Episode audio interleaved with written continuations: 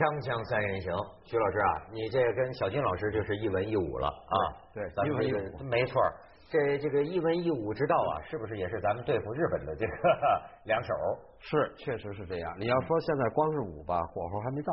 嗯，呃，不过我觉得还得先来文的，先用文的把它给分析分析，它怎么会到现在这个样但？是但是没下面没有武的支撑啊，文戏唱不久。对，没错。所以啊，这个关键啊，这个这个知己知彼啊，这个百战不殆。所以小军老师来啊，我觉得我们对一个日本人应该引起注意。这个日本人呢、我现在给他起个名儿，叫个歇斯底里郎。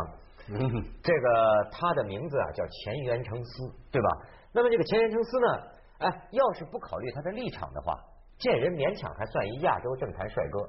没有，你看这这个照片，照片你看这这咱们导演出一下，可以让人想起这个泰国总理这个阿皮什，甚至是英英九那款的，对吧？对，。英九是。可是呢，他比他们硬，对，他跟他前面两个你讲的都是靓仔型的，嗯他呢除了这个靓仔型之外，要因为他的态度非他非常就蛮酷的，我听过他几次这个讲话，他话讲的很凶，但是态度呢又很平静。这很厉害，就使人感觉到，就是说他他讲中呃钓鱼岛的问题的几次的谈话，我都看他的现场少录音。，这是说是日本的少壮鹰。派然后，但是你知道我这一查呀，说中国政府对钓鱼岛问题的反应，歇斯底里的是他，对吧？下令抓咱们中国那渔民、抓船长的背后下令的就是他。而且在这个事件发生之后，第一时间亲身去冲绳啊，犒劳这个日本海上安保厅人员的最高官，日本的外相嘛，前原诚司也是他。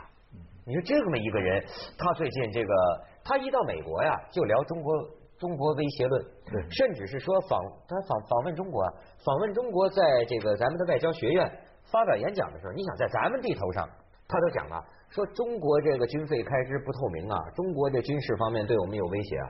就是所以最后咱们就是好像最高层领导跟他的会见呢，就因为他这个言论也给取消了。对，就是他这个人呢，让现在让中国人有点看不明白。包括你像最近的《人民日报》办的人物周刊，都是做的，呃，头呃头就是封面文章，嗯就是说是什么钓鱼岛黑手之类的等等啊，反华什么先锋。就是他原来呢，十二岁的时候，他父亲因为欠债，后来就就跳楼了，家里也很穷。其实，在日本的政治家当中啊，是有传承的，就是我们哦，说他爸他不是跳楼，他爸是卧轨呃，对，卧轨欠债，你想对这欠债，嗯，对。那么他从一个就是单亲家庭长大之后，上了京都大学，然后读的国际政治。他他的导师呢，呃，这个高坂呢是本来是日本非常有名的一个国际政治这个专家，给他当时定的性说，你呢不能做学者，学问不太够，你呢也不能做外交官，外交官都是东京大学毕业的，嗯那么你呢就搞政治，然后他就进了一个政治的事务所，然后就是很快啊就进了民主党，因为当时民主党弱，主要是自民党嘛，而且自民党是讲出身的，他又出身又不是贵族啊，不是政治世家，那么他进了那儿，但是在那儿窜的很快，窜上来之后呢，比如他原来做国土交通项的时候，就弄什么二十五个离岛国有化呀，什么弄弄弄，哎，现在做了外相了。关于钓鱼岛这件事儿，就是他蹦的最高。小军老师说呀，说这可能是个日本沉水点，就说现在你知道吗？就是他当首相的呼呼声很高，对很有可能是下届首相了，前原诚司。哎，这中日之间这是要干嘛呢？我觉得现在这个事儿让很多人中国人想不，就是网上啊年轻人想不开，不是说那种乱骂的，说愤青什么的，大家也在想，其实关于钓鱼岛的问题呢，七二年的中日建交，我们都知道，呃呃，邓小平说过这个搁置争议，共同开发的这个话，然后到了七八年中日友好条约签订，那么这个就这个七十年代在日本有一个就叫做中日关系的一个框架，就是你比如说钓鱼岛这件事儿，搁置争议，共同开发，这是邓定的事儿，大家都不突破，对吧？一直到这儿，到现在，后来中间也闹过很多，中日关系也有过一些问题。你包括零五年不是也闹啊？呃，什么参拜靖国神社？嗯，那么，哎，这一次这件事儿弄了，给大家有一种觉得你要把七十年代中日双方定的这个友好的这个基本的框架要完全打碎。要翻盘。对，而且你还不是自民党右派，他是民主党啊，对，民主党还是个平民。当时我们觉得鸠山上来以后，哎，他要把美国人赶走，对吧？要什么脱美入亚，觉得挺好。后来就嘣蹦出这么一个人来，就话一下就说的很过头，很越线，非常越线，可以说。前一阵说的是因为他们两党交接班没交好，对日本的日本方面的报道嘛，后来中国方面辟谣了嘛，说没有这个密约，他们说说是零四年说有一个我们就控制不让船过去，他们就不抓人。就是因为那时候有有中国人突破上了岛了嘛，就是这样。那么日方的新闻就是说有这么一个一个密约，然后这个密约呢，自民党没有传给这个 民主党，但是中方现在说没有这个密约。嗯嗯哎，那么但是日本最近的报道呢，说邓小平讲的这个搁置争议、共同开发，他们说他们从来没接受过。对，就日方说，所以日方现在说过，他们从来没有跟中国达成过，不管是明的还是暗的呃默契，还是合约也好，就是说这是有争议的，他们说是没有争议的。所以这件事情，我自己是觉得，我们盯住这个前缘诚意，不管它靓仔啊、难看啊，不管怎么样，这个只是风口浪尖的表面原因。面子问题。这个只是这这个就像海上的一块礁石，对，下面有有很多的，对，比它更深一点的问题是什么呢？近年来日本的经济也不好，政治也无力，走向不断的换，日本没有一个政治家能找到全日本人民的支持，唯独这一次。就是说，日本办什么事情，任何从小泉纯一郎开始，对不对？对包括靖国神社，包括自己的邮政的什么款项，对对对包括任何事情，日本的民众总是一部分反对，一部分支持。只有这次，日本所有的报纸，包括一般的老百姓，他们都认为间隔群岛。间隔群岛是日本的叫法哎，是他们的这样的，包括日本共产党。那那哎，包括日本共产党，那这样的话就等于是对中国人来说，就我们本来认为日本有有亲华派、反华派、有中立派，现在全变成一个派了。这个是我们研究对日的这个策略会出现一个大问题、大调整。而他们的政客，你知道西方的政客什么信念不信念，选票第一啊！嗯我一片掌声我还不做吗？所以他他跳的那么起劲，这是这这是中层原因。更深的原因当然很简单，就是美国。对美国、日本，他看到中国这个一大刺激，就是中国成为什么经济第二体。日本的民族，日本之所以一百多年前能够起来，你看它的历史，它一代一代教给人，就是说我们地方小，我们人优秀，我们要在世界上生存，我们要占领他们所谓的满洲。嗯甲午海战是日本最大的胜利。他们都说，当时日本承担了巨大的风险，如果败，我们就再也出不去了。对他们把甲午海战打败中国、打败清廷的那几支军舰看作日本的强国，就像我们看淮海战役，就像我们这样的不断抗美歌颂援朝一样，他们就这样不断的歌颂了一些。今天虽然一世界一片和平，但是一听到消息说。第二大经济体悄悄的看，他又看不上，经济很粗糙问题很多，制度很多问题，哎，超过他了。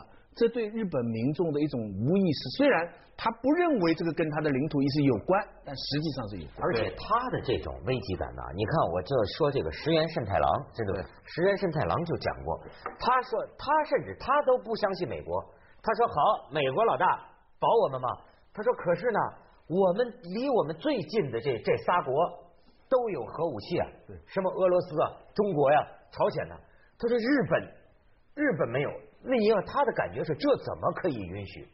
那你像他的这种受威胁感，对。咱们先去一下广告，锵锵三人行，广告之后见。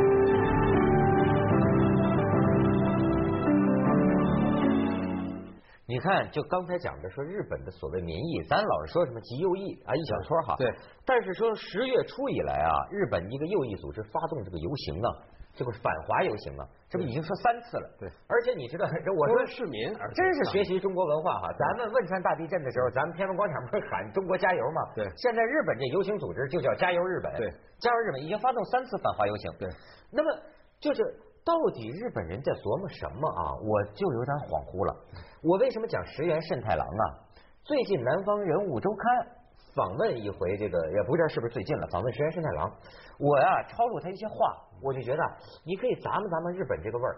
石原慎太郎就觉得说他们对很对他们日本本国的国民很失望，说日本现在哪有什么爱国主义啊，哪什么民族主义，都是个人主义。日本就说这个民族精神呢，他是痛心疾首，你知道吗？而且你像他石原慎太郎的感觉说，日本现在就像一只被阉掉的狗，对谁都无害。然后他说，你想石原慎太郎这种少数人，他的思想是什么？他的思想是什么？他说，你看奥运会那个结果吗？啊，这个对国家没有感情的人呐，跑也跑不快。你知道吗，他会觉得日本人现在没有这种国足的这种集体荣誉感，他很失望。然后呢，你看说《南方人物周刊》问说，在你看来，伟大的政治家和普通的政客之间的区别是什么？开头石原慎太郎没太听明白，说中文这个政治家和政客有什么区别？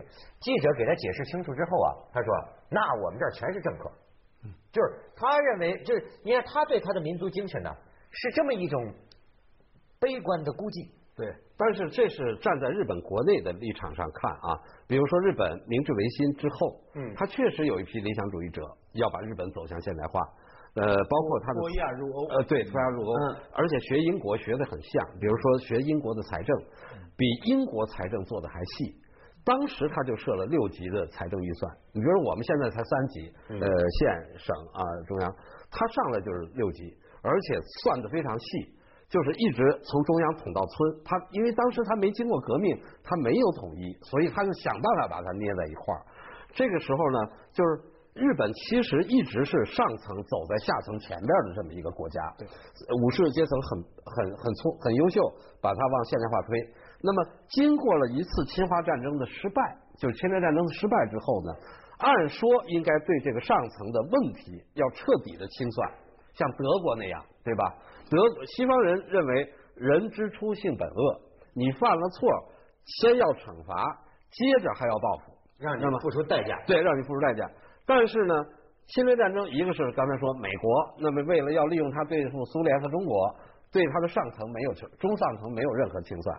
接着呢，就是说这些人又沿着这些东西又玩商战，比如一开始玩军战败掉，商战还还很优秀。你比如他的几次的这个产业升级计划呀，什么呃，反正很棒。就是咱们都知道啊，日本的重化工业。那么这样的话，就造成了他们一个。本来你的中上层是犯过错，你要有反思，反思惩罚之后你要知道疼，但是他们现在不知道疼。你看，最后到了减之人，他都说钓鱼岛是我们的，减之人是承认侵略的。日本除了春山以外，没有承认侵略的，那只是田中他们只是觉得很遗憾。他日本人心里呢，觉得他是败给美国人，对他没觉得他是被你们打败的，对，而且呢，美国人呢也是非常坏。其实他这一招是跟英国人学的。英国人当初走的时候，给巴基斯坦跟印度中间留点领土问题，你们就永远搞不定。那美国人好端端的这几个岛，为什么？其实看见美国人现在想，他太聪明了，他就这几个岛搞得你俩亚洲这个两雄，你现在将来，而且这个仇恨越结越深，越结越深。嗯嗯。我们眼看都想象出，在中期什么时候会有一场局部的海战。就是在在在这个地方，小军，这是没没没法避免的。咱咱能打吗？呃，我觉得咱打是，就是说咱们纯纯军事角度上打，呃，肯定是能打，因为中日之间的战争呢，呃，中国比如说。日本打咱们，那日本登陆，那就是战争刚开始。咱们要打日本，只要一登陆，战争就结束了，因为它太小，对吧？但但是是一个局部的海战的话，情况就很难说。我太不懂了，日本的这个海上自卫队，要是美国老大他不不不援手的话，单就他们海军跟我们海军拼，怎么怎么样？那我们就是刚才徐老师说的，这是一种假设啊。就是说，你出几个船，我出几个船，像古代的时候学假定像甲午海战这样的打法，这样的打法呢，我觉得现在可能中国海军的装备确实跟日本海军有很大的差距。但是如果说从现实讲，那不可能光在船，因为你把我的船，比如你的船先进，把我船打打掉了，嗯，那我这个国家不服啊，那就再扩大呗。没错没错，扩大了日本承受不了。我们这长征二号什么假？不是，日本现在你比如说中学生他不吃鱼。对吧？后来日本人要让他吃鱼吧，把那个鱼刺剔掉，做成那种鱼饼。对，那个鱼饼全在青岛做的。哦，咱们断了他们粮食的对鱼的供应，就是他们贸易现在跟我们是很深的。不不，但是但是你要从战略、从沙盘推演的角度来讲，你真正走向全面战争，这个后果难以设想。因为它有有有美日安全合约，你对对你那美国人要要没有美国的，咱还有核武器呢，对不对？对对但是问题这些是不难不不不能设想的。对，比较有可能出现的是一个局部擦枪走火。在很短的时间内就会出现一个结果，然后大家在各方干预下，哦，我们这样停下来，像像英国跟阿根廷当初在那个岛上那种战争规模的战争，哎哎哎，那种有可能，但那种战争。我看一下，我不懂啊军事啊，但我看香港的分析说，中国军舰数量多于日本，对但是他们的质量比较，而且中国主要的军舰在南海，我们有那那个越南占了二十几个岛呢，嗯我们的主要力量还在还在南海，在在东海应对日本的，而且很多是为了台湾。所以应对日本的整个海洋策略，他们说还还还没怎么形成，我不知道是不是这样。所以一个简单，我我相信一个局部的小战役哈、万一要是输了几个船，对咱们这个民族的自尊心这个刺伤，那个心甲午海战是承受不了的。我老感觉不至于真的。不是，那就我一旦就像徐老师说的那样，一旦动起手来，中国是不可能输的。呃，我说的输输就是心连环的就要对。心理上是不能接受的。如果输掉的话，你的挣钱的政治合法性就没有你清朝最后一八九四九五年，你输掉那个，你还有这旧恨旧恨新仇啊！你王朝就崩塌了嘛，对吧？对，没错，对吧？你你你当年台湾丢了，就是因为甲午海战才丢的吧？对是对吧？你要说呃局部输呃，比如你打掉我了，那我肯定要扩大，我必须赢，这个是没有后退的。所以说日本人在这个问题上呢，他也是很害怕的。对，那么害怕呢？现在问题在哪儿呢？你比如说日本现在的债务，就是二零一零年的发的债券是四十四万亿，嗯，它的税收三十七万亿，这是在历史上第一次出现，就是整个的中央财政里边，债券比这个税税收还要高，这是第一次。嗯，您这么穷，也不是说穷啊，你的财政都这样了，你还要弄钓鱼岛这件事干什么？而且你都要削减财政赤字是你的政绩嘛？它可以凝聚民心，对它可以扩大它军力，它可以跟美国人呃加强它在美国人心中的地位。嗯嗯嗯因为它跟美国的关系就是很屈辱嘛，多少年了都很屈辱嘛。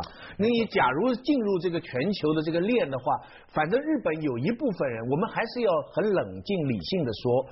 真正在日本老是叫嚣的右派一直有，他还是少数，少数很少数大部分的日本民众，他也许在概念上接受哦，这个是我们的岛，比方说他对北方四岛，他们也这么看。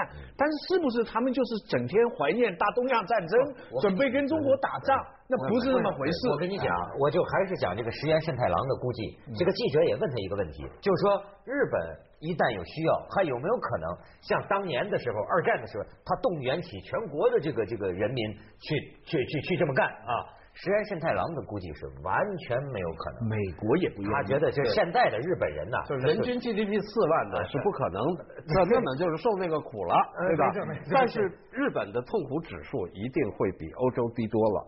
比如说，要是这种情况，财政情况，在法国、在德国早就游行了，英国也在游行。你怎么会一个国家政府的财政是要靠老百姓借的钱？一半以上是从老百姓那个债券，当然百分之九十四是日本人来买他的国债，嗯嗯嗯，对吧？整个的财政运转，包括军队的运转，是要从老百姓手里借钱，你知道吗？他现在的问题在这儿，就是你已经这样了，你还在这儿挑事儿干什么？中国人也很多人想不明白，难道他又要走军国主义路？因为日本人好赌，就是如果这个不能对那么简单的说，对，这样说就简单化了。嗯咱们先去下广告，锵锵三人行，广告之后见。他们讲这个前缘成思啊，这属于我们六零后的。对，说六零后的这一代啊，他又不像当年的这个老兵对战争有这种恐怖的或者负罪的这种感觉，而且他们的成长年代就是美国，这这照小军讲话，先奸后娶，是吧？先奸后娶，完了先是把男的打成女的，然后接着先奸后娶。然后就是美国给他们灌输嘛，他灌输的就是美国的这种靠国家实力，对或者说是非常实际的，哎，这种价值观，对，就是他的老师九六年就死掉了，他的导师。那么九六年的时候，正好是这个呃，美国有一个学者叫福山，就是说整个他的体制这套资本主义的或者他们这种体制是必然胜利的。那么这种思想传达给这个钱元诚司。钱元诚司现在包括他这一代，不止他这一代政治家很多都有这个东西。那么实际上后来变化，尤其是金融危机之后，就是说资本主义这种东西，呃，人为钱，钱奴役人，人人为自己，没有道德基础，这个东西是不是能走下去？二零零八年的危机之后，其实又有一些新的变化。但是他的导师九六年就死了，他接受的是九六年之前的呃那种国际的思想的东西，就是包括亨廷顿啊什么等等那些东西，就认为中国这样的国家肯定是衰的。所以他就有优越感，他就是小岳岳嘛，就是就是日本版的小岳岳嘛，他还画眼影呢，就是真的，全员成司画眼影的，哎呦，就是是个，呃对，就是小岳岳。那么实际上中国这么操着的发展很快，就是很大。虽然我们有很多浪费问题，粗放型的，粗放型的。你看二零零零年的时候陈水扁闹，最后我们经济发展很快，现在台湾再出台独还出吗？我们的旅游，你看看最近鲶鱼台风多少人给他？对对对。那么将来就是日本人对中国的这种东西他看不明白，他还是用九十年代的外交思想、国际关系思想去判断。他认为他们这种体制或者说一定是胜利，你这种体制一定是要崩塌的，所以说他才敢在这上面给你动。当然这是是一种学者的分析啊。我我觉得我们对他个人也不必太重视，就好像那个时候我们太把台海的局势简化为对陈水扁一个人的这样的情况。我觉得背后中国人。呃，中期做好一个局部战争的准备，我觉得是 有必要。这还是主战，还要打，而长期呢，等我们的实力。